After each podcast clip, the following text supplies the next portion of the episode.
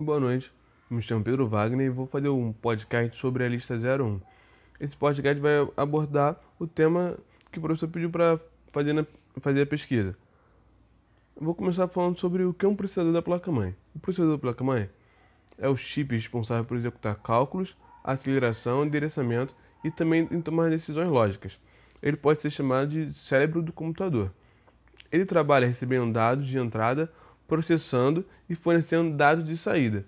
O processador é formado por um core, que pode ser chamado de núcleo, que é o responsável pela velocidade de processamento, o clock, que é o responsável em definir uma frequência que o processador consegue realizar uma tarefa.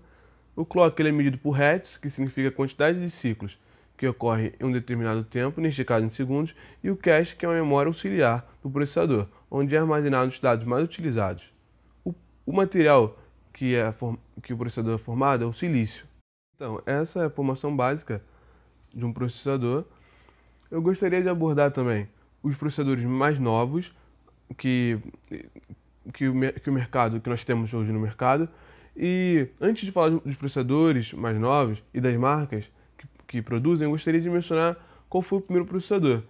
O primeiro processador a ser criado foi o Intel 4004, lançado em 1971, sendo desenvolvido para uso de calculadoras. Operava com clock máximo de 740 kHz e podia calcular até 90, 92 mil instruções por segundo. Quando comparamos o primeiro processador que foi criado com os processadores atuais, vemos que mudou muito o processador, que o processador ficou muito mais potente ele tem mais aplicações. Ele não é apenas usado em calculadores. Ele é usado agora em computadores que fazem diversas tarefas. Hoje em dia, há duas marcas que dominam o mercado de processadores: a Intel e a AMD. A Intel tem vários tipos de processadores, mas falarei nesse estudo apenas das linhas i3, i5 e i7, que são as linhas mais comuns no mercado. A linha i3 é a linha mais barata. Os i3 são focados no uso do dia a dia e tarefas menos exigentes. Eles priorizam clocks menores e consumo elétrico baixo. Estão restritos a dois núcleos. Por outro lado, tem a tecnologia Hyperthreading para criar núcleos virtuais e otimizar seu desempenho. Já os i5 são modelos intermediários que possuem quatro núcleos que focam mais na velocidade do clock, principalmente com a tecnologia Turbo Boost. Isso ajuda na realização de tarefas específicas em funções que existem mais foco do processamento do que multitarefas. Já os i7, eles podem ter 4 até 10 núcleos, além de unir o Hyper-Threading e o Turbo Boost em um só chip. É a melhor versão para ganhar desempenho em programas exigentes como AutoCAD e edição de vídeo. Pegando os dois últimos modelos, do iCore 3, nós podemos compará-los e podemos ver que a tecnologia de processadores muda muito de uma geração para outra. O modelo mais atual, que é o i3 8300, possui quatro núcleos, processamento de 3,70 GHz e um cache de 8 MB. Já o i3 600 7300, que seria o i3 de uma geração atrás, tem apenas dois núcleos, um um, uma frequência de processamento de 4 GHz e memória cache de 4 MB.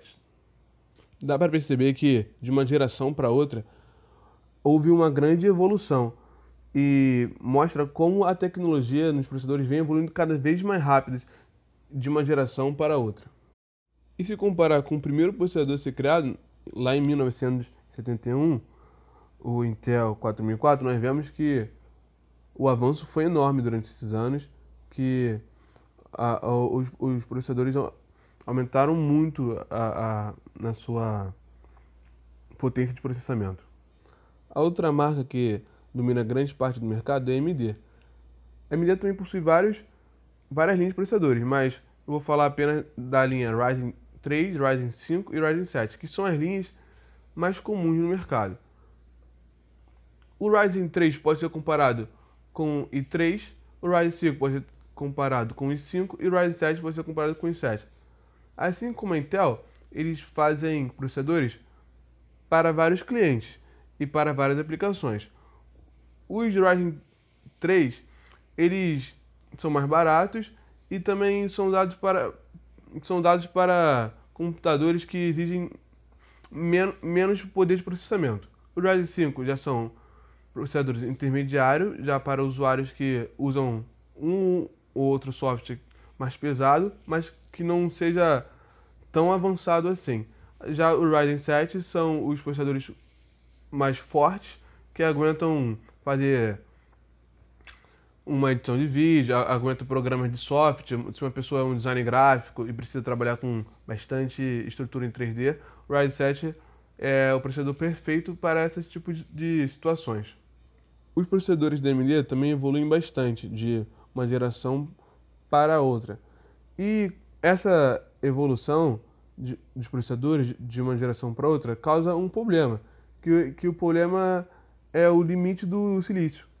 O limite do silício é cerca de 9 a 11 nanômetros.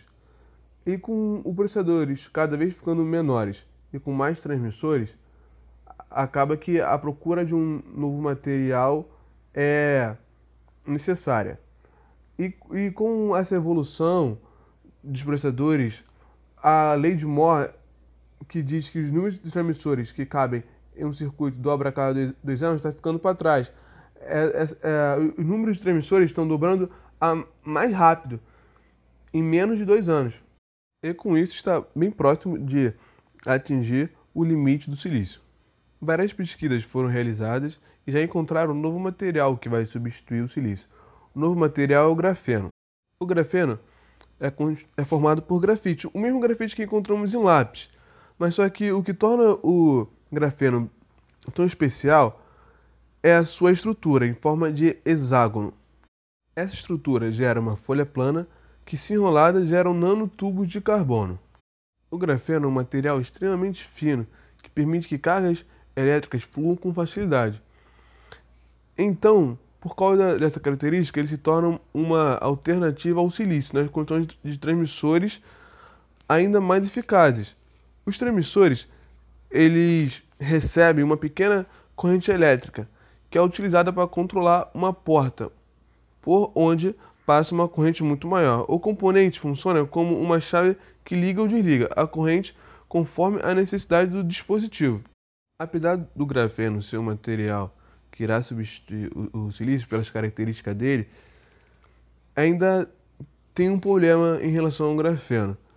É difícil produzir o grafeno em grande escala, porque as folhas de, de grafeno possuem somente um átomo de espessura. A maioria dos, dos, dos componentes listados até o momento só foram possíveis por terem sido desenvolvidos em ambiente de laboratório. Como o, o grafeno é um material extremamente fino, e difícil de, de, se produzir em grande escala, por enquanto só temos experimentos em laboratórios.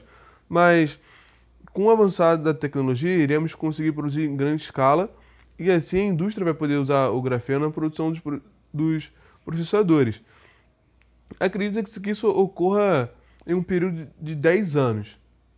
Há vários laboratórios que trabalham com pesquisas sobre grafeno.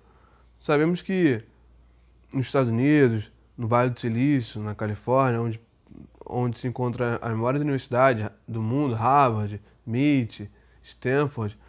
Lá há laboratórios que, que pesquisam grafeno e, e tentam conseguir a produção dele.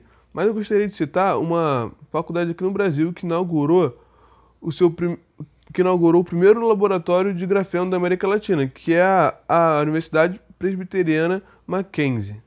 Esse laboratório foi, foi construído com uma parceria entre o Mackenzie, a Fundação de Amparo à Pesquisa do Estado de São Paulo, FAPESP, e o Conselho Nacional de Desenvolvimento Científico e Tecnológico, CNPq. O Centro de Pesquisa Avançados em Grafeno da América Latina, que, que também é conhecido como MacGrap, custou cerca de 100 milhões de reais. Foi um, um grande investimento, mas foi um, foi um investimento muito importante para, a, para o avanço das pesquisas, das pesquisas e, tra, e trará também grandes resultados, porque claramente o grafeno vai ser o novo material substituir o silício e quanto mais rápido nós conseguirmos produzir ele em larga escala, melhor será para os processadores e, e para o mundo em si, porque com novos processadores nós, nós iria abrir nossos horizontes e iremos come, começar a ter pensar em produtos, pensar em serviços que ainda não, não acontecem hoje em dia por causa da limitação dos atuais processadores. É, acredito que abordei todos os, os quesitos da, da pesquisa. É, peço desculpas se, se houve algum erro, se, tá difícil, se, tá, se tiver um pouco difícil a compreensão. É, esse é o primeiro podcast que eu faço. Eu não, não tenho muito conhecimento a respeito de, de podcast, de edição de áudio, mas eu me lancei nesse desafio novo da cultura maker e tentei fazer um, um podcast. Espero que conseguido passar todas as informações e que a compreensão seja fácil. Muito obrigado. Esse é o podcast.